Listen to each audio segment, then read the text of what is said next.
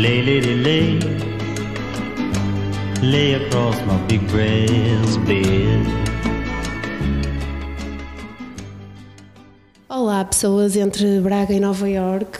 Depende da direção em que vocês forem, não é? Se formos pelo mar, são poucas pessoas, se formos ao para trás, já são mais pessoas. Portanto, eh, querem dizer também olá às pessoas? Olá, pessoas. Olá. Olá, pessoas. Hoje, hoje tenho, temos aqui connosco uma pessoa, uma mulher do Norte, uma grande empreendedora, uma pessoa que eu admiro muito, já conheço há muitos anos, que é a Adriana Mano, eh, criadora da Zuri, eh, uma marca de calçado. Eh, e já conheci a Adriana em vários, já estive com a Adriana em vários contextos e já há muitos anos.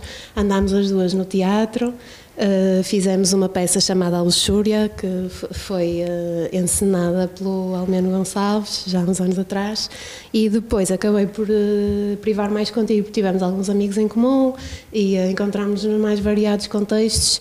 E, e a última vez que, que reapareceste, assim que ouvi falar de ti, foi que tinhas criado esta marca e a minha reação foi de pouca surpresa, porque eu sempre achei que tu irias fazer alguma coisa de, de brilhante com a tua vida, porque lembro-me nestes contextos todos em que te conheci de ser sempre uma pessoa, ah, uma livre pensadora, era assim que eu achava que tu eras. Se tivesses que dizer alguma coisa assim mais polémica, abanar mais, agitar mais as águas, tu dizias. Uh, sempre te achei super interessante, super inteligente, muito criativa e, um, e por isso achei incrível e fiquei muito feliz por ti, por teres tido esta ideia. Uh, e hoje quis te convidar exatamente para nos falares um bocadinho de como é que esta ideia surgiu e de como é que tu a tens uh, desenvolvido. Há quantos anos é que já começou isto? Uh, sensivelmente há cinco anos atrás, eu estava, trabalhava na área do calçado já, uh, era diretora de desenvolvimento de produto e marketing numa empresa em Guimarães, uma fábrica, e, e nasce-me um bocadinho, que se calhar muitas pessoas que nos estão a ouvir se calhar sentem isso, que é, nós temos uma, uma carreira de sucesso, temos um bom rendimento, mas depois temos uma lacuna de propósito naquilo que fazemos, ou seja, até é um bocadinho proporcional, à medida que temos mais sucesso, mais nos sentimos que frustrados, porque sentimos que temos valor, mas que não estamos a se calhar colocar o nosso valor em algo que acreditamos. E então a Gênesis nasce daí, que eu acho que já vem desde, desde que eu sou pessoa, para usar as vossas palavras, que sempre aquela vontade de querer unir o propósito ao que eu faço. E então, voltando ao- à fábrica dos sapatos. E pronto, e correu muito bem o meu percurso nessa, nessa experiência profissional. Uh, foi um, foi um, um percurso em que eu consegui escalar rapidamente dentro do. Dentro da, eu- até porque a minha formação é marketing, depois fiz uma formação de design, mas trabalhei mais em marketing até aí. E nesse projeto eu ganhei espaço para trabalhar mais em design e acabei por me destacar dentro da área do design e tive a oportunidade de fazer alguns projetos na área da sustentabilidade lá dentro, por minha iniciativa. E a ideia da Zuri nasce então nesse mesmo momento, dessa vontade, em que hum, eu participava em recolhas, de, fazia limpezas de praia, quer a nível familiar, quer associada a ONGs. E pronto, e houve um dia que eu comecei a pensar se poderia usar aqueles resíduos da praia nos sapatos, porque era algo que eu estava apaixonada no momento e surgiu numa fase inicial, foi um bocadinho in- inocente ou ingênuo, achar que podia usar no sapato todo e que ia ser eh, 100%. O Que poderias usar o plástico da praia no sapato todo? Sim, certo? 100% Ok. de resíduos. Pronto, depois a partir daí, isto para dizer que a empresa tem dois anos e eh, a ideia tem cinco, por isso foi um percurso longo até se tornar um negócio. Uhum. E diz-me uma coisa que eu tenho curiosidade. Ahm, tu, quando tiveste essa ideia, ao passear na praia, tiveste a ideia de pegar no plástico e transformar em calçado, essa de certeza absoluta que não foi a tua primeira ideia para dares um propósito. Ou seja, antes dessa ideia já tinha havido muitas outras? Uh, Sim, antes, desse, antes de trabalhar em calçado, eh, lá está, esta, esta vontade de ter propósito no que fazia de- veio estou- desde sempre. Daí a pergunta, sim. Eu antes de, de trabalhar aqui em Guimarães, trabalhei, tive o meu percurso profissional todo em Lisboa, trabalhava como consultora de negócio e de marketing. E, hum, e ajudei a trabalhar com várias empresas, diferentes áreas hum, e aconteceu-me exatamente a mesma coisa nesse percurso. Eu quando me despedi em Lisboa foi porque sentia falta de propósito no meu trabalho. Mas durante esse percurso criei um, não foi uma associação, era um grupo informal, em que nós tivemos vários projetos. Fizemos um festival de música gratuito, todo eh, em regime voluntariado, eh, nos Metros de Lisboa Contamos com 40 artistas, desde António Zambuja, JP Simões, ou seja, estamos a, a dizer que eu chateei imensas pessoas para tocarem de graça nos metros, não é? E foi tudo feito, na altura foi um grande orgulho, nós éramos cinco e conseguimos montar um festival de um mês, foi todo o mês de outubro, todos os dias, foi na altura que o FMI estava cá em Portugal e, eh, e, nós tínhamos os concertos mais ou menos às seis e meia, que era a hora que as pessoas saíam do uhum. trabalho, com o objetivo de animar as pessoas no regresso a casa. Então elas esbarravam nas estações de metro com pequenos showcases e pronto, não teve orçamento o projeto porque foi tudo feito. Depois no final tivemos algum, algum orçamento que tivemos que, não é, garrafas de água, depois surgiram coisas que tivemos que pagar do nosso bolso. Mas eh, foi lá está essa ingenuidade. Mas que conseguimos com a Câmara de Lisboa apoiar na parte do equipamento de som, a SIC fez a cobertura, a Antena 3 foi parceiro, eh, tivemos o Metro também teve, foi parceiro, ou seja, com a parceria de todos conseguimos fazer algo muito especial. Fizemos, fizemos aqui em Braga um festival de yoga, também no mesmo registro, e mesmo ainda em Lisboa tentei, tinha outra ideia, que era uma ideia cá ainda mais, que, que continua a ter essa ideia, que acaba por ser, é, é, acho que é mais difícil, que era conseguir criar um museu da sustentabilidade. Ou seja, era criar um espaço em que tudo fosse reutilizado, ou seja, era um espaço de cultura, café, restaurante e que tudo que estivesse no espaço tinha sido construído nas oficinas, no interior e estava tudo à venda. E, e mesmo a parte sustentável, tens, por exemplo, as casas de banho serem todas com circuitos de água de reutilização, água que tu usas para lavar as mãos, servem para para a casa de banho, etc. E, e termos um bocadinho aquele registro de explicar como é que adaptamos, ou seja, a sustentabilidade na urbanidade, como é que as pessoas na sua casa conseguem adaptar a casa de banho, conseguem fazer uma horta vertical e com o espaço de serviço de inspiração, quer para a sustentabilidade, quer mesmo para a criatividade sustentável, para as pessoas perceberem este candeeiro foi feito com garrafas, como é que foi feito? E tu podes dar um, um flyer ou te traz um QR Code e vais para casa e consegues fazer uma coisa semelhante. Uh, pronto, isto é um bocadinho, é difícil explicar toda a ideia, mas, mas eu, a ideia era um espaço de encontro de sustentabilidade e criatividade. Sabes que eu fiz esta pergunta e não, não, não sabia que tinhas estado envolvida em nenhum desses projetos, mas não me surpreende nada a tua resposta, porque eu acho que é preciso um determinado tipo de pessoa e um determinado, uma determinada visão do mundo para uma pessoa se meter numa coisa destas, para criar uma marca, para inventar uma coisa destas, eh, porque acho que há muitas pessoas que associam empreendedorismo a ter pais com dinheiro, ou famílias que, têm, que te dão muito apoio, ou amigos que investiram em ti e coisas assim, ou eh, financiamentos, não sei das quantas, eh, mas na verdade é preciso muitas vezes, antes de acertar naquela ideia que é mesmo a tua ideia, que é o teu bebê, Uh, ter experimentado muitas coisas, ter feito muitos projetos, uh, fazer, uh, experimentar muita coisa que corre mal. É verdade. Não é? Mesmo a Zuri, esta é a segunda empresa. A primeira faliu.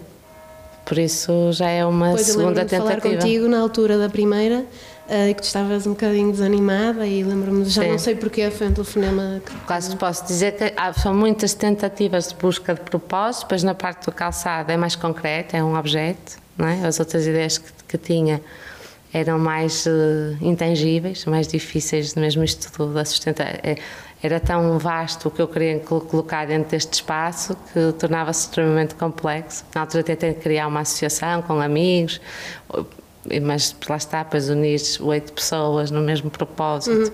não é fácil. Foi uma das aprendizagens que eu tive do percurso em Lisboa, foi sempre, eu estava sempre a tentar agregar pessoas para fazer as coisas, nunca fazer sozinha e, eh, e acaba por sempre por esbarrar porque não conseguia depois ter as pessoas todas na mesma, na mesma sintonia não é? de, uhum. de, de motivação. Também e, passei por isso na minha marca. E depois, uhum. uh, e na Zuri também aconteceu um bocadinho Sim. isso, porque eu arranquei com sócio e depois também tive uma série de divergências de opiniões E, mas eu acho que isso tudo foi, fez parte do caminho para eu ganhar a solidez para perceber que tinha que fazer sozinha, não é? Sim, Neste e nem caso. temos que ver isso com a Zeduma, é, é mais uma. Não quer dizer que não tenha parceiros e Claro. pessoas que apoiam, mas Sim. Quando nós temos muita vontade, é, é difícil encontrar uma pessoa que tenha tanta, Tanta vontade, vontade como, como tu, sim. E então as pessoas querem mais devagar, querem não sei o quê. Não querem arriscar tanto, é natural e temos que respeitar. E... E depois entra em choque em determinados momentos, porque tu Sim. queres tudo e a pessoa diz: Não, mas eu estou bem assim. Isto, esta, isto também tem a ver com uma coisa que eu te queria perguntar e que acho que pode ser útil para quem nos está a ouvir e tem negócios. Relativamente ao teu modelo de negócio, tu desde o início até agora tens alterado drasticamente o modelo de negócio, vais alterando conforme os sinais que vais tendo do mercado e dos teus clientes ou tentas ser fiel ao que estipulaste inicialmente? Eu acho que de alguma forma ti- tinha, não estava fechado, mas eh, eu tinha muita esperança que o online corresse muito bem, não é? Depressa percebi que numa fase inicial o online tem muitas flutu- flutua muito, há fases que se vende mais, tem mesmo a ver, por exemplo, esta fase de setembro, as pessoas têm que fazer muito investimento das escolas, é o pós-verão, é mais difícil vender online. Há momentos de muito fortes e, e fui-me apercebendo que, por muito que eu não quisesse muito, e no início era uma bandeira, ou seja, daí eu até, se calhar mudei um bocado, que era, eu não queria muito entrar na distribuição, porque a distribuição tens, eh, entras numa lógica de, de margens extra- extra- extraordinárias que as lojas pedem, e eu não queria muito entrar por aí, porque queria oferecer um preço justo às pessoas, e, hum, e se fosse só online, no fundo, tudo era feito só para vender ao consumidor final.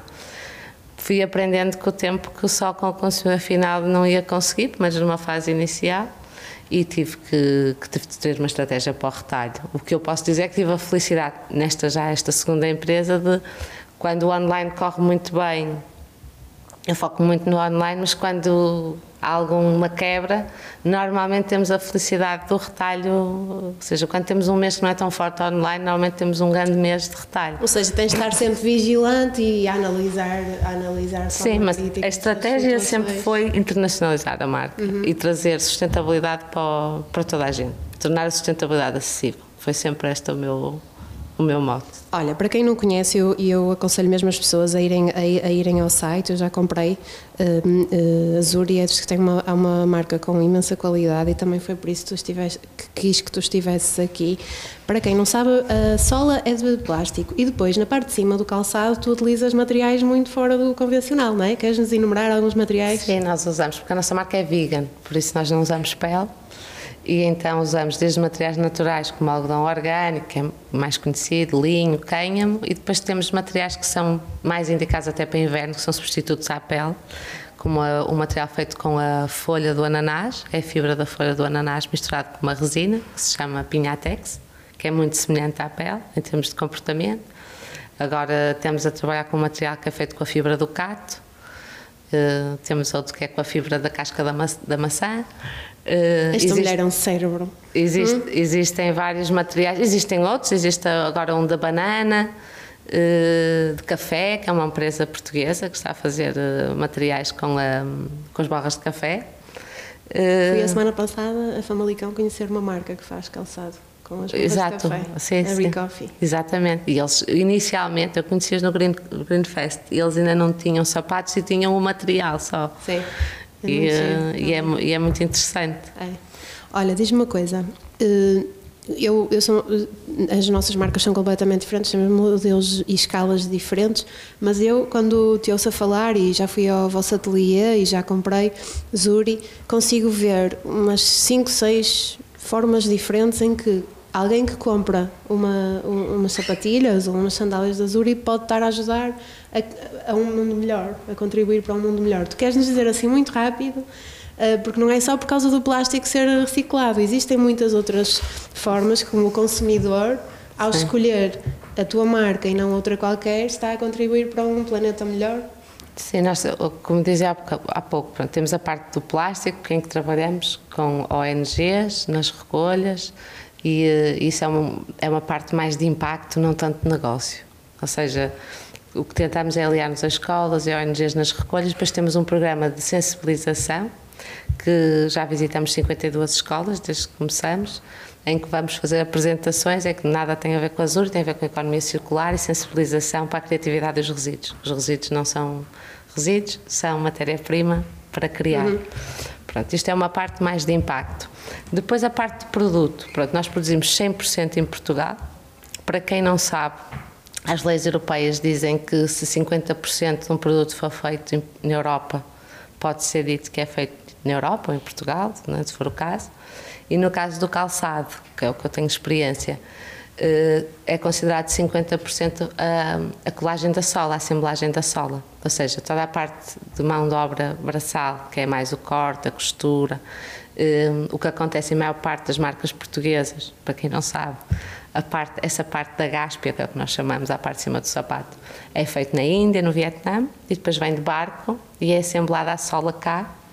E os sapatos saem como meio em Portugal, como os espanhóis, eh, os três principais países na Europa, que a Espanha, Portugal e Itália são os maiores produtores de sapatos, a maior parte, é, é, é a maneira de ser rentável para se conseguir uhum. ter preço para a distribuição, aquilo que eu dizia há pouco. Pronto, nós orgulhamos dizer que fazemos 100% em Portugal, Todo o nosso processo concentra-se aqui na zona do Minho, ou seja, nós estamos localizados em Braga, produzimos sandálias em Barcelos, produzimos as salas em Felgueiras e produzimos as, sapatos, as sapatilhas em Guimarães. O plástico é triturado em Famalicão. Por isso tudo se passa aqui neste, tudo muito próximo. O plástico é recolhido inicialmente era só em Esposente, por isso eu até dizia que era tudo aqui no Minho que acontecia. Agora já apanhamos plástico na Foz e na zona centro do país. Por isso há uma parte também de economia local é isso que eu quero dizer, e mesmo para quem não sabe, a parte do calçado, como há muito esta opção de fazer o corte e costura em países mais, com uma obra mais barata, agora Marrocos também está uhum. a emergir e é mais perto. Nós já fomos até incitados por distribuidores porque é que não fazíamos Marrocos para termos preços melhores para eles, ou seja, para eles terem margens maiores. Uhum.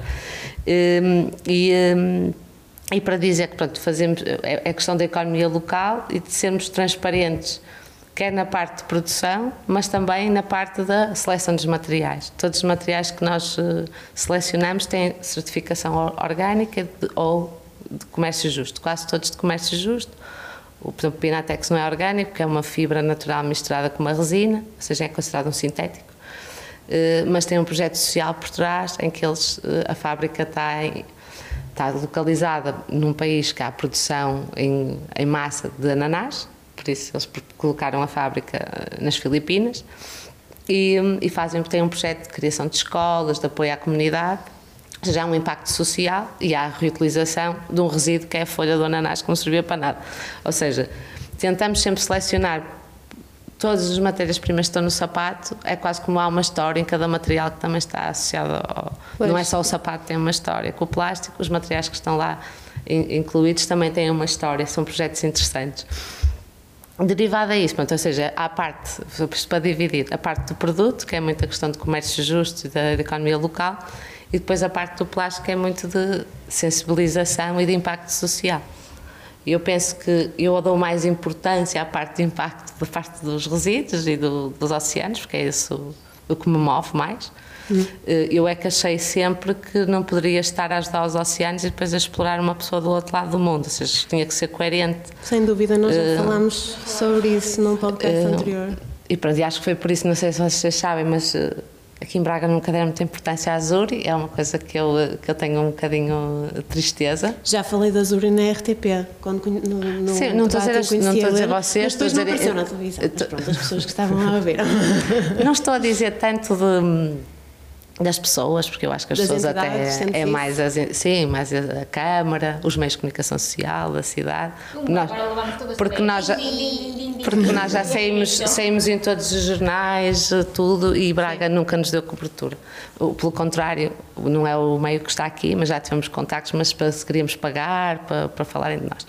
Por isso, tem uma mágoa que eu tenho, de Braga, uhum. é que acho que não, não há esse reconhecimento por parte das organizações de Braga em relação à Azul. Esperemos que lentamente. A minha uh... polémica, estás a ver? Sim, sim. Não, eu gosto disso. Nós gostamos que tu sejas assim. Um, eu espero, eu tenho esperança que nos próximos anos, uh, através de pessoas como nós, uh, o mundo das marcas e da moda em Braga acelere um bocadinho e, e também uh, se, se gerem assim movidas mais interessantes. Acho que é uma que... cidade, eles deram muita valorização e que acho bem à parte tecnológica, uhum. não é? E, e desfocaram-se, na minha opinião, de outros projetos que podem ser inovadores. Eu, para dar um exemplo, a Câmara de Guimarães convidou-nos para localizar a empresa em Guimarães e que nos dava um espaço e tudo. A Câmara de Esposente convidou-nos para, abrir, para deslocalizar a nossa empresa para Esposente. Uh, a Câmara de Braga nunca falou connosco. Dizer, nunca houve nenhum interesse da Câmara de Braga em falar connosco. E, eu, e isto acho que diz um bocadinho da minha mágoa em relação a Braga. É, é por isso que hum, eu, eu não sou de natural de Braga, um, gosto muito de Guimarães, adoro Esposente etc. Adoro Braga e, e um, um, dos propósitos pelos quais, e vou pegar em algumas coisas que disseste, porque uh, sem ser diretamente sobre a marca, mas em algumas ideias. Um dos propósitos deste, isto chama-se Entre Braga e Nova York, mas é inspirado numa, numa pessoa que foi muito além de. Eu acho que muitas vezes o nosso hum, problema vá é nós temos uma noção de escala, é nós não abrimos a nossa escala, portanto, nós não somos verdadeiramente cidadãos do mundo e cidadãos da Europa, nós somos os filhos da Europa. Nós que estamos todos aqui, não é? Nos casos filhos, somos as filhas da Europa. Nós podemos ter esta, este afeto a um lugar, mas nós só somos capazes de crescer quando nós mesmos sairmos deste lugar. E houve aqui algumas coisas que, que disseste que eu que me suscitaram uh, ideias para lhes lançar. Uma foi logo, desde logo a ideia do que é que é isso de ter êxito ou ter sucesso. Um, a outra é um, um, um, uma frase feita que existe sobre o empreendedorismo. Uh, eu também já, já fui empresária e que é uma coisa que diz que para sermos empreendedores temos de ter uma coisa nossa. E eu sinto muito mais empreendedora, já fiz muitas coisas, tenho uma associação, ajudei a criar uma cooperativa, sinto-me muito mais empreendedora. Acho que nunca fui tão, nunca tive a possibilidade de ser tão empreendedora como agora que até trabalho por conta da outra. E acho que não temos que ser necessariamente ter um negócio nosso para sermos empreendedores. Lance-vos esta outra questão. E a outra questão tem a ver com Pois há aí uma questão sensível que tu tocaste, que toca mesmo aqui, que é a questão do museu, da sustentabilidade. Um museu é uma coisa muito complexa. Um, museu é uma coisa muito complexa, mas a ideia é gira, mas para ser um museu teria que ter partido outros pressupostos, mas a ideia é gira. Portanto, o que é que é isso do termos êxito? Eu acho, eu identifico muito com essa ideia do propósito, de não é nós temos que sentir que que dá um sentido à nossa vida, não é? Seja lá o que for. Até pode ser uh, termos um emprego das 9 às 5, mas uh, temos uma outra coisa qualquer e aquilo dar-nos um propósito, sermos mães ou pais e, e aquilo dar-nos um propósito. Acho que também depois há assim. Eu tenho pensado muito sobre isso nos últimos, uh, nos últimos tempos. Portanto, o que é que é isso do êxito ou do sucesso? Um, se vocês sentem isso, do propósito nas vossas vidas, o que é que é isso ser empreendedor? O mito do empreendedorismo, porque é muito duro.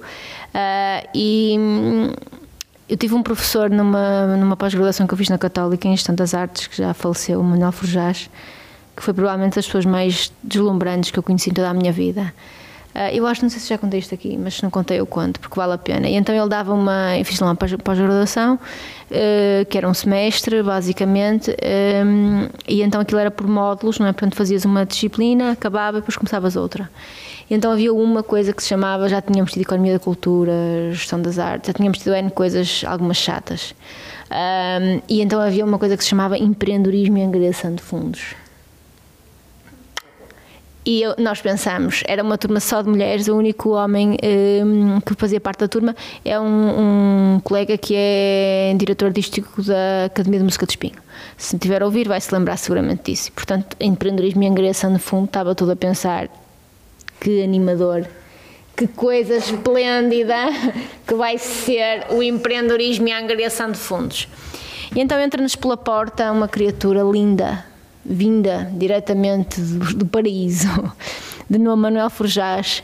Portanto, nós ali ficamos logo, não é, receptivos, uh, pelo menos receptivas, a ouvir o que ele tinha para dizer e que, que me tive muito bons professores, não sei se ele foi o melhor ou dos melhores ou do, dos piores, mas que quebrou todos os meus mitos sobre empreendedorismo, porque no fundo e angriação de fundos, porque no fundo nós achávamos que aquilo tinha tudo a ver com candidaturas e arranjar dinheiro e coisas chatas, e ele no fundo transformou tudo aquilo na tua capacidade de estabelecer relações. uh, e que foi uma coisa que tu disseste, não é? Aquela coisa de eu sou uma agregadora, de, eu também uh, tenho esse um, propósito que é agregar pessoas, mas às vezes de facto é difícil, porque as pessoas não estão na tua energia e tu queres eh, dar 200 e a pessoa só está disponível a dar 70 e está no direito dela, porque nós temos que respeitar o tempo de cada um e a sua liberdade. Portanto, e tudo o que o Manuel Forjás fazia, nós fizemos exercícios de expressão dramática, exercícios de, para tentarmos perceber qual é o nosso perfil de liderança, aparentemente nada a ver com empreendedorismo e angariação de fundos, tinha tudo a ver com uh, a nossa capacidade de, de, criar relações. E é isso um bocadinho que eu sinto, que nós, no fundo, um, fazemos as coisas fluir, não só por, por energia e por força de vontade e por muita resiliência, porque eu não conheço ninguém com êxito que não tenha tido um conjunto muito grande de fracassos. Seja num projeto independente, seja a trabalhar por conta de outrem, seja a título familiar, seja no amor, eh, não conheço ninguém que tenha êxito que não tenha que não colecione fracassos. Acho que é mesmo uma condição sine qua non. Nós só atingimos aquele grau quando levamos pancada. Acho que faz parte. Pelo menos gosto de acreditar nisso, que disse a esperança, né? dá sempre uma certa esperança. Um, e então o Manuel Forjage, já para passar a palavra, falava muito destas coisas de criar relações, contava histórias, histórias, histórias, histórias, muito storytelling que fazia aquele homem. Um, e então contou uma vez uma história, estava numa festa qualquer em Londres, não sei qual era, exatamente o contexto, aquelas aulas divagavam para temas incríveis. E ele estava numa festa em que estava a Cameron Diaz. Ele estava com um grupo de amigos e eles, ah, Cameron Diaz! E ele contou como é que meteu conversa com o Cameron Diaz e de repente era a única pessoa que estava a falar com o Cameron Diaz. Uh, e portanto toda a gente estava ali em teses e ele foi falar com ela, fez o chamado, pronto, mas queres falar com ela, vais falar com ela, não é? Uh, às vezes as pessoas perguntam olha, como é que tu conseguiste que o teu artigo saísse ali? Eu, eu mandei um e-mail. Não é aquela coisa de, não sei, uh, não está garantido. E, portanto, lançávamos estas, lançávamos estas perguntas, pegando aqui nestas coisas incríveis que, que, que, a Adriana disse, que é uma pessoa incrível, com um projeto incrível. Eu já conhecia, mas não, não te conhecia. Uh, já tinha visto também no Green Fest, eu conheço a, a Ana, trabalhei com a Ana há muitos anos. E, e, é de facto incrível e, e novo, mas a mim levantou-me aqui uma série de questões que eu vos lançava para aí. Olha, eu queria só uh, dar o exemplo de uma frase do, do exatamente do António Variações, aliás, duas frases do António Variações de que me lembrei quando, quando te convidei. A primeira é entre Braga e Nova York, que é uma, a, a, borboleta bater as asas aqui e estar a, a, fazer um terremoto na China, que é no fundo o que tu estás a fazer. As pequenas coisas que nós fazemos têm um impacto uh, que nós muitas vezes não conseguimos medir. E a outra foi de, uma coisa que ele, com que ele saiu numa entrevista uma vez, de dizer: Eu, eh, até na varrer as ruas da cidade, eu era um espetáculo. Uh, sucesso, se calhar, é isso. Se, no fundo, tu és um espetáculo, se tu gostas de música, uh, és. É fazer música, é isso que foi para isso que tu nasceste, estejam 10 pessoas a ouvir ou, ou sei lá quantos mil, mas realmente tu, quando te apresentei, estava mesmo a ser sincera, eu acho que tu irias ser sempre um espetáculo, do, do pouco que eu te conhecia, um, e o espetáculo não quer dizer uh, seres magnata ou seres famosa, não, êxito não é propriamente isso, mas teres encontrado o teu propósito.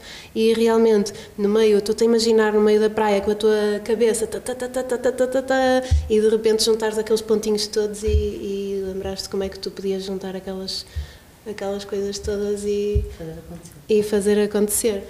Um, não é ser magnata? É, se calhar é. Não sei. Sim, eu, há pouco quando disse sucesso, é um bocadinho aquele conceito de sucesso que, que nos dão, que é o sucesso de, eu já faço a palavra, que é o sucesso da carreira. De tu chegares a um cargo de direção, teres um ordenado que te permite fazer não sei quantas viagens por ano, e que podes pensar que casa é que vais comprar, e que quando digo sucesso é quando tu quando os teus pais acham que tu estás super bem e que tens tudo e tu dizes, ah, eu vou-me despedir porque eu não estou feliz, não é? É nesse sentido que eu digo sucesso. Sucesso do que à partida te correu-te bem a carreira, não é? E, mas também concordo com o que dizias que é isto é tão variável porque eu, eu tenho mesmo esta ânsia de propósito no que faço para além da vida familiar e, e, e tenho muitos amigos que são super realizados com fazendo um trabalho que não, que não tem esse propósito, que encontra um propósito no trabalho, mas eu, a mim não, não me chegava, é isso que eu quero dizer, porque somos todos diferentes. Não quer dizer que eles não tenham propósito, não é? É mais a minha gênese. Olha, eu estava a ouvir-te e estava-me a lembrar que, que coincidência boa estares aqui, porque eu lembro-me que um dia eu estava a trabalhar e marcaram-me um serviço uh, para um mercado vegan uh, numa tarde. E eu pensei, bem, já era fim da tarde, eu pensei, ainda tenho que ir ao mercado e pronto, e ainda tinha de lá tirar umas fotos. E, e, e lembro-me que cheguei ao mercado, estava lá a tua marca, uh, era um mercado organizado, acho que era o Braga Save, qualquer coisa assim. Lembro-me que nesse dia foi o dia em que eu tomei a decisão que eu já estava nesse processo, mas não vou comer mais carne na minha vida. Uh, aquilo assustou-me um bocado e acho que era o abanão que eu precisava dessa tal associação. Que depois eu segui uh, nas redes sociais e, e, desisti porque aquilo estava a mexer muito comigo, porque eles fazem vigílias nos matadouros e assim uma coisa. Sim, sim, sim, sim. E eu, aquilo estava a mexer muito comigo, então tive de deixar de seguir, mas percebi o propósito. Eu lembro-me de olhar para a tua marca e, e, e, pensar: é tão simples, é tão simples e tão bonito. Não estava aquela coisa, não é? Estavam os, os sapatos, as caixas, estava uma pessoa a organizar e eu pensei: não é preciso estar a gastar com panfletos, com é, é, tão simples, achei tão bonito uh, que, que, fiquei mesmo contente. Eu, meu Deus, que, que existam muitas ideias assim. E, e, fiquei uma data de tempo lá a olhar, até fiquei lá mais tempo do que devia, na verdade. Uh, fiquei a olhar e pensei: bem, contar um pouco. Uh, faz uma coisa mesmo bonita. Eu lembro-me que, que o que me chamou mais a atenção nesse, nesse mercado foi realmente a tua marca. Eu Obrigada. E agora lançava-te uma pergunta que era: um, e eu, eu, conheço a tua marca, já, já tinha acompanhado, tenho acompanhado. Um, e percebo que ali os valores, por exemplo, numas sandálias um, dos 40 euros, 50 euros, 30 euros e, e muitas vezes, se calhar, as pessoas olham para aquilo e pensam: bem, eu prefiro ir ali e comprar por 5 ou por 10, não é? E, e se calhar, olha, também é made in Portugal e não sei o quê, e essas coisas. E como é, como, é que tu, como é que tu geres isso? Achas que as pessoas estão mais uh, atentas a essas questões ou ainda há, há um, uma certa percentagem que se preocupa e a outra que ainda continua a deixar andar? Ah, com certeza que há uns que se preocupam e outros que não se preocupam tanto. O que eu sinto é que nós desde que começamos que temos uma massa crítica de pessoas que são autênticos ativistas pelo ambiente e que são esses os nossos clientes. Okay. Ou seja, são pessoas que estão super motivadas em mudar o seu comportamento em tudo. Tornarem-se mais desperdício zero, estão, que estão a fazer mudanças na sua vida, seja a deixar de comer carne, seja a reduzir o plástico, uhum. e são essas pessoas que são que no fundo olham para a Azul e se apaixonam.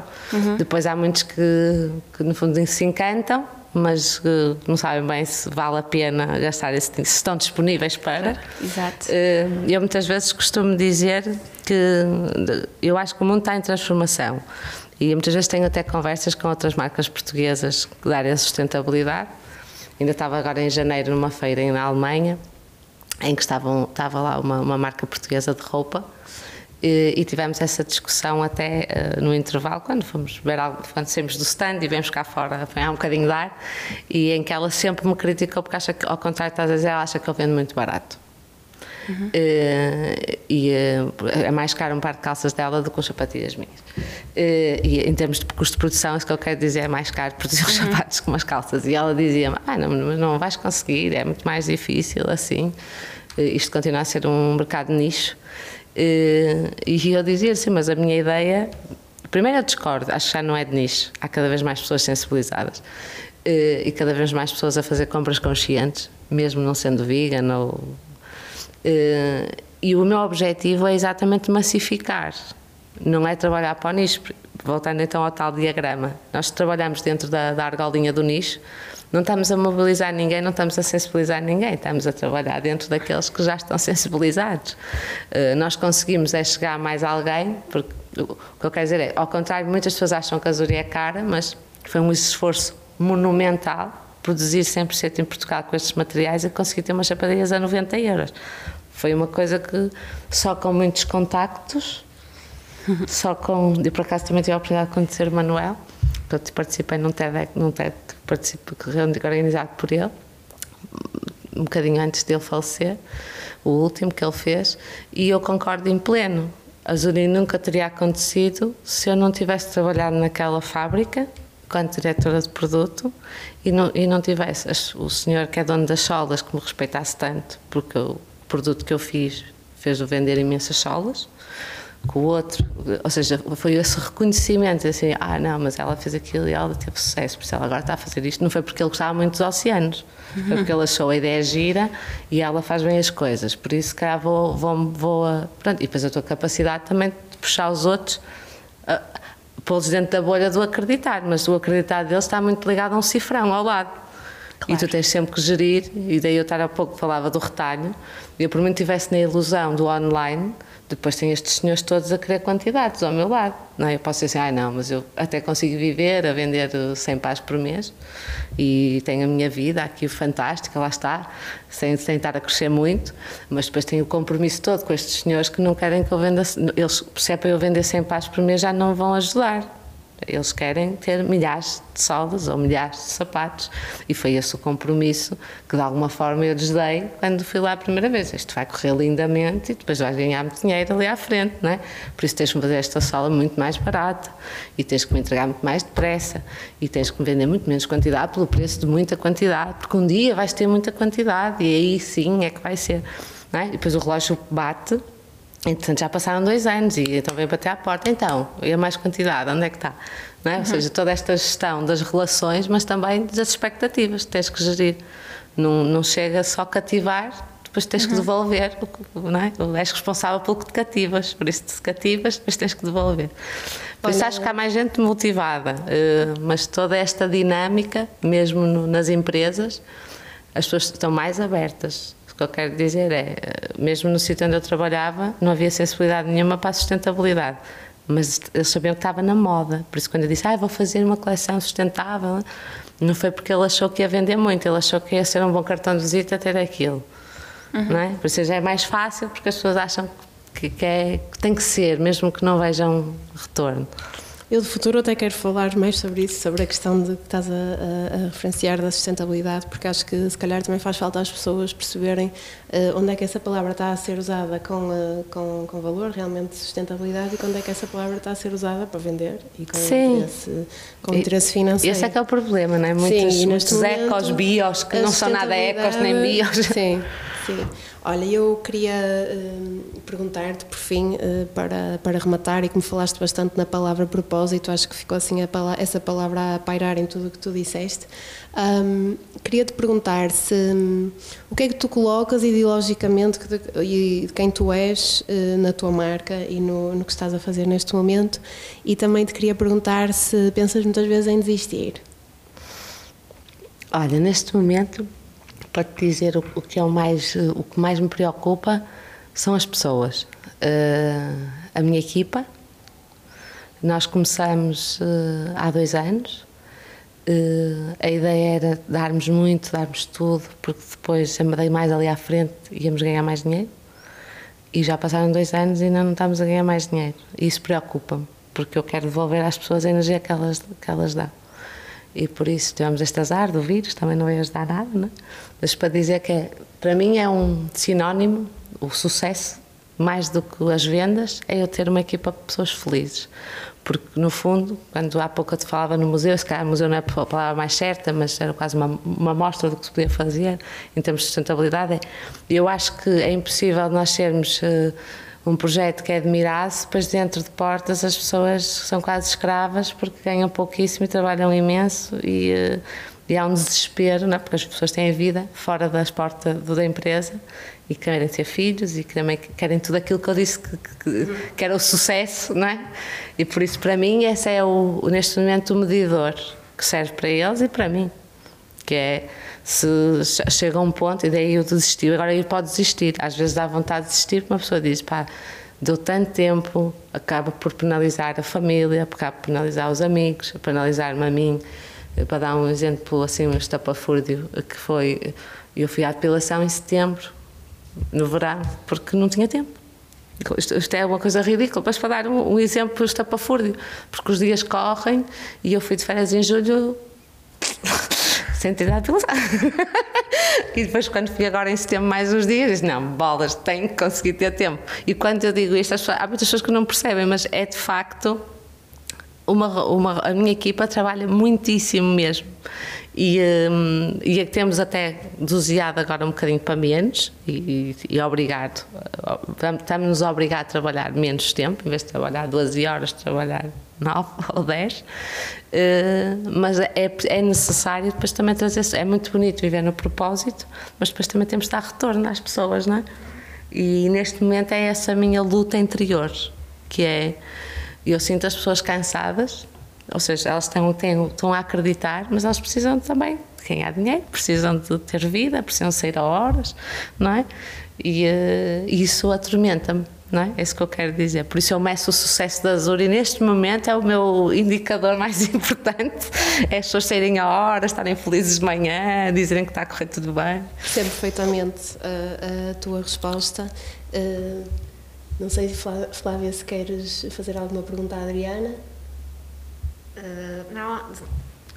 Primeiro, a pergunta que eu ia fazer, ia ao encontro daquela que tu fizeste agora, eu ia perguntar à Adriana se o propósito de vida dela realmente estava a ser concretizado agora, se sentia isso.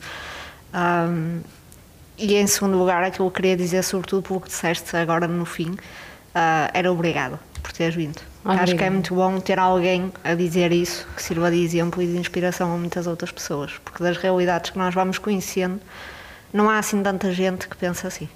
Por isso, obrigado. Mas mesmo assim, é, é, o que eu quero dizer é, eu muitas vezes penso, claro que acredito que há muitos que podiam dar mais e não, e não dão, mas é muito difícil realmente conseguires ter um negócio, mesmo não sendo sustentável, e, e conseguires dar as, as, condições que tu gostarias, a ti próprio e aos outros. É? Claro. Ou seja, é, é uma, uma luta muito grande. Mas neste momento eu tenho isso ligado e, é uma, e está assumido para a minha equipa, que é será uma derrota para mim eu não conseguir dar subir um degrau em breve para todos, mesmo com o coronavírus, porque mentalmente estávamos todos mentalizados que ia chegar agora.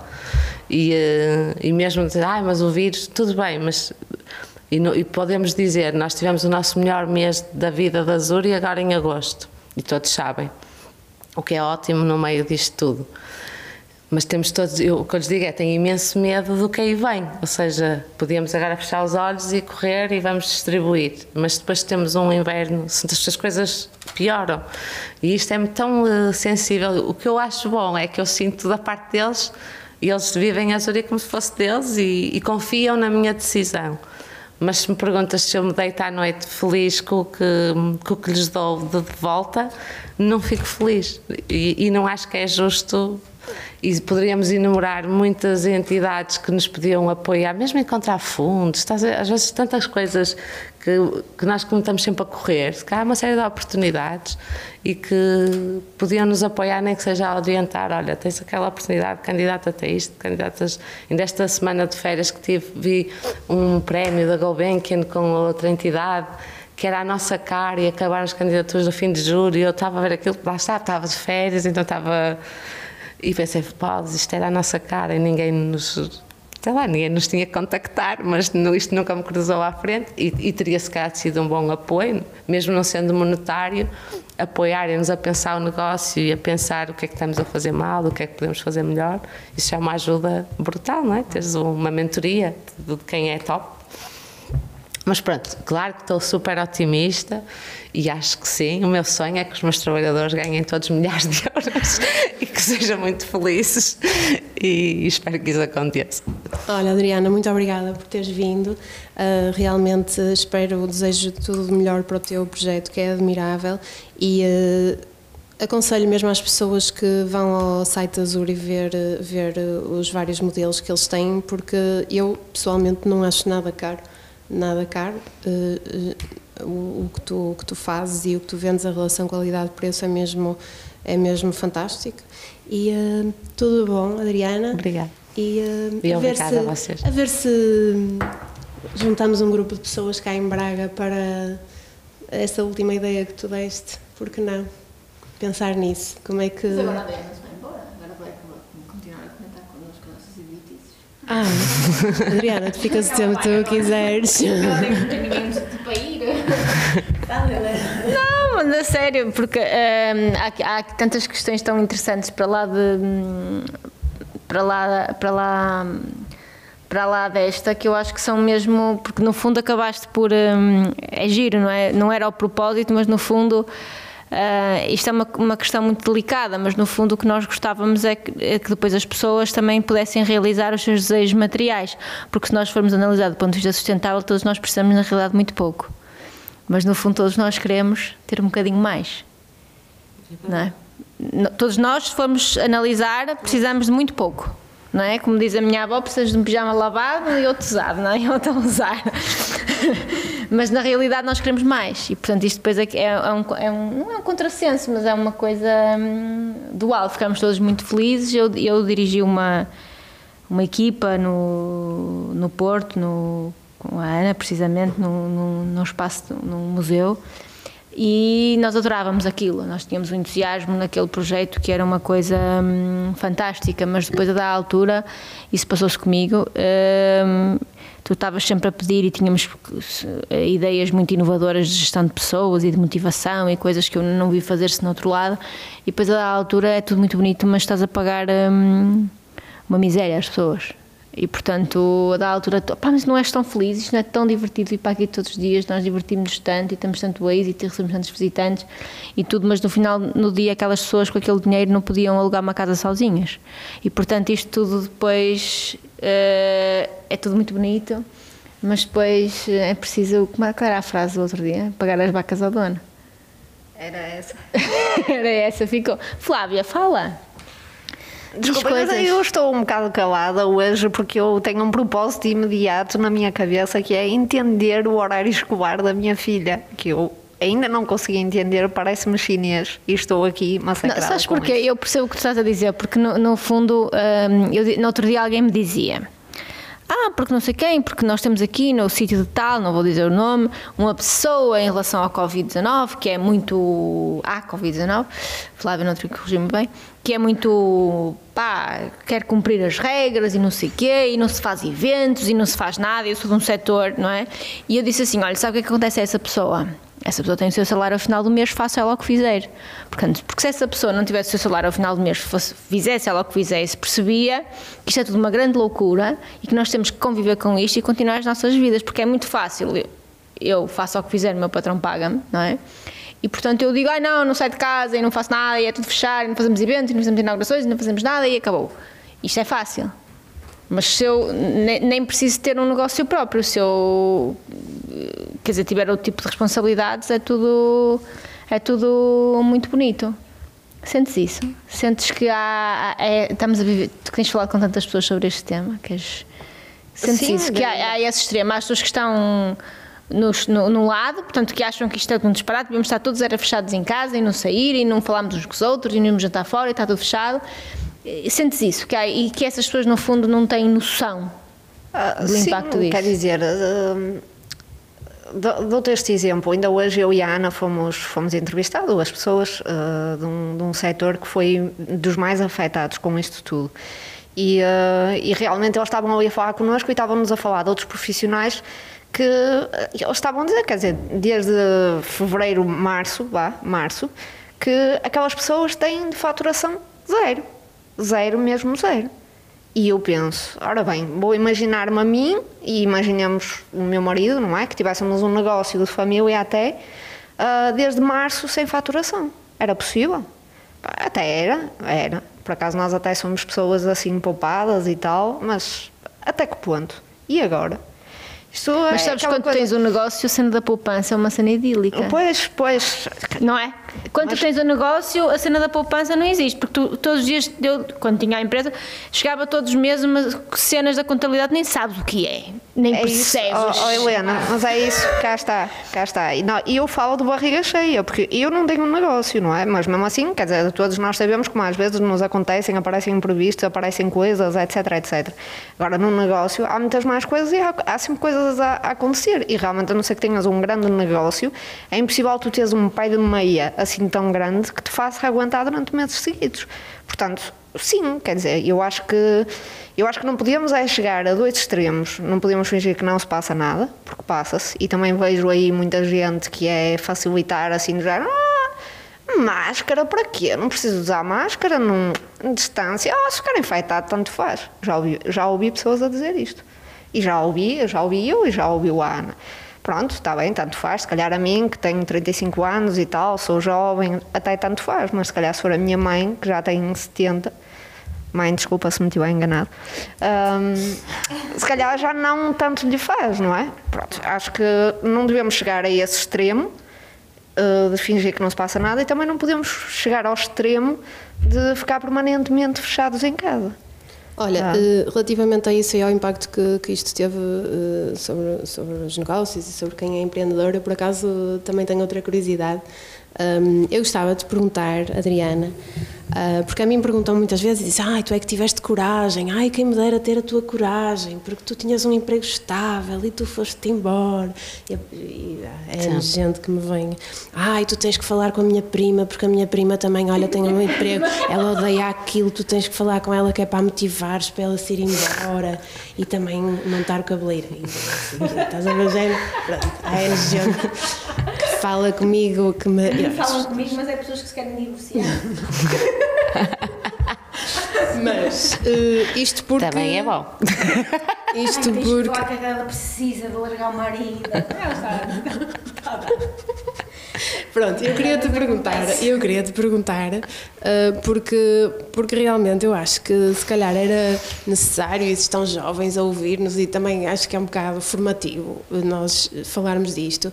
Tu aconselhas isto, o empreendedorismo, as pessoas meterem-se nisto? Eu, eu, eu adoro, adoro a minha marca, adoro, eu vivo e respiro a minha marca, eu adoro mesmo aquilo que eu faço, eu não me consigo já imaginar. outra Eu, graças a Deus, bendita a hora em que eu me meti nisto, porque com todas as contrariedades e todas as vezes que já me apeteceu deitar isto às ortigas e, e desistir, continuo a achar que é mesmo é isto e tem que ser isto e isto é o que eu sou. Isto é- hoje dizia um cliente teve lá, pois é coisas giras. Aqui, nós temos o espaço aqui em Braga e há pessoas que vêm de férias aqui para o norte e, eh, e vêm a Azuri. Hoje tivemos os clientes de Lisboa que vieram a, a- Braga para experimentar, não é? basicamente é isso. E eu dizia disso, dizia: olha, tantas vezes que eu pensei, para que é que eu meti nisto? E não sei o quê. E vê lá, é um cliente à loja, eu estou a contar estas coisas. para que é que eu meti nisto? Isso aqui, depois, depois ele, mas digo assim. Depois lembro-me, quando estava lá no meu gabinete em Guimarães, e frustrada, com uma equipa de 10 pessoas lá fora, e a pensar: ai, eu não posso ver estes gajos à minha frente, já não posso ver este trabalho à frente. E penso: não, não estou assim tão mal. Ou seja, isto para responder à questão do empreendedor.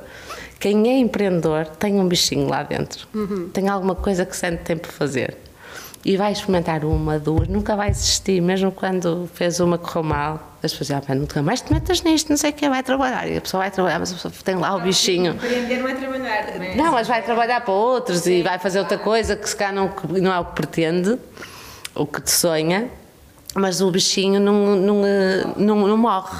Por isso eu acho que as pessoas que nos estão a ouvir e que sentem eh, esse chamamento, acho que devem com certeza eh, seguir um conselho que eu dou, isto os conselhos que eu costumo dar, principalmente quando vou às universidades falar sobre empreendedorismo para os alunos do último ano, digo sempre, pá, muitas vezes queremos no erro querer fazer projetos de áreas que nós não dominamos não é? De irmos para áreas, ai, pá, vou fazer, como agora dizer ai, vou me meter na área do Restaurante têxtil. italiano. Não, o têxtil, ou sim, ou restaurante italiano, não sei. Pá, é o, o, o segredo passa muito por trabalharmos nas áreas que nós dominamos, que temos contactos, temos relações, porque é isso que nos faz depois no final ser, ter algo, algo para oferecer que é competitivo, que é atrativo, porque nunca somos nós sozinhos, é uma teia que está à nossa volta. Por isso, aproximem-se daquilo que querem fazer e cri- criem contactos, porque sozinhos é muito difícil eh, chegarmos lá e querer fazer algo. Tipo, eu sou bom a, a cozinhar e agora quero eh, construir pontes, quer dizer, dificilmente isto vai correr bem, não é? É isso que eu quero dizer. É um sonho, não sei se é um sonho, se é uma ilusão, tentar des- des- separar o que é que será que é um sonho, o que é que é uma ilusão, porque também há muitas pessoas a experimentar negócios que eu que, que eu fico até assustada, mas vais-te meter nisso, vais fazer esse investimento todo. Achas que, que sim? Porque eu, para dar o exemplo, eu Azul e tentei fazer o menor investimento possível, depois os parceiros todos a arriscar por mim, não é? Dizer, ah, então você entra com os maltes, depois pago em 10 anos os maltes. Não, Tentar pôr os outros, ou seja, criar uma boa rede em que quem tem poder, não é? tu consegues, ah, no fundo, se acabam por ser investidores, não, não é investidores em dinheiro, mas são pessoas que estão a acreditar no teu projeto. Por isso é um conselho que dou, numa área que dominas.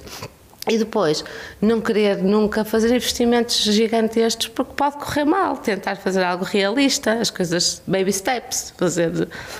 E muito importante, que é outro conselho que eu dou, se tens uma ideia que achas que é muito diferente, acho que deves fazer um pitch sobre ela, mesmo que seja para, para gravares para tu veres, é? E para mostrares a algumas pessoas que tu achas que são podem ser teus mentores ou pessoas que tu tens como referência e dizer, ah, eu tenho uma ideia, mas tentas concretizar a tua ideia ali em cinco minutos, qualquer coisa assim no, no discurso, para tu próprio ouvir, perceber se e fazer um bocadinho benchmarking para perceber se existem coisas parecidas ou não. E esquecer as férias na neve é fundamental. Isto.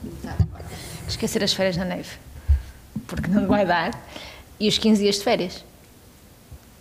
Os fins de semana, os feriados. Sim, esquecer, esquecer isso. Pronto. Mas olha, sabes que eu lembro-me quando eu dava aulas, uh, dizia, dizia, escrevia no quadro quando era sexta-feira, Thank God it's Friday, e todos os meus putos diziam Thank God it's Friday, e uh, podíamos descansar, e fim de semana parar, e eu desde que me dediquei ao que realmente gosto, nunca mais pensei Thank God it's Friday, por mim estou feliz se estiver a desenhar ao sábado ou domingo, se estiver a escrever, ainda estou nessa fase, ok?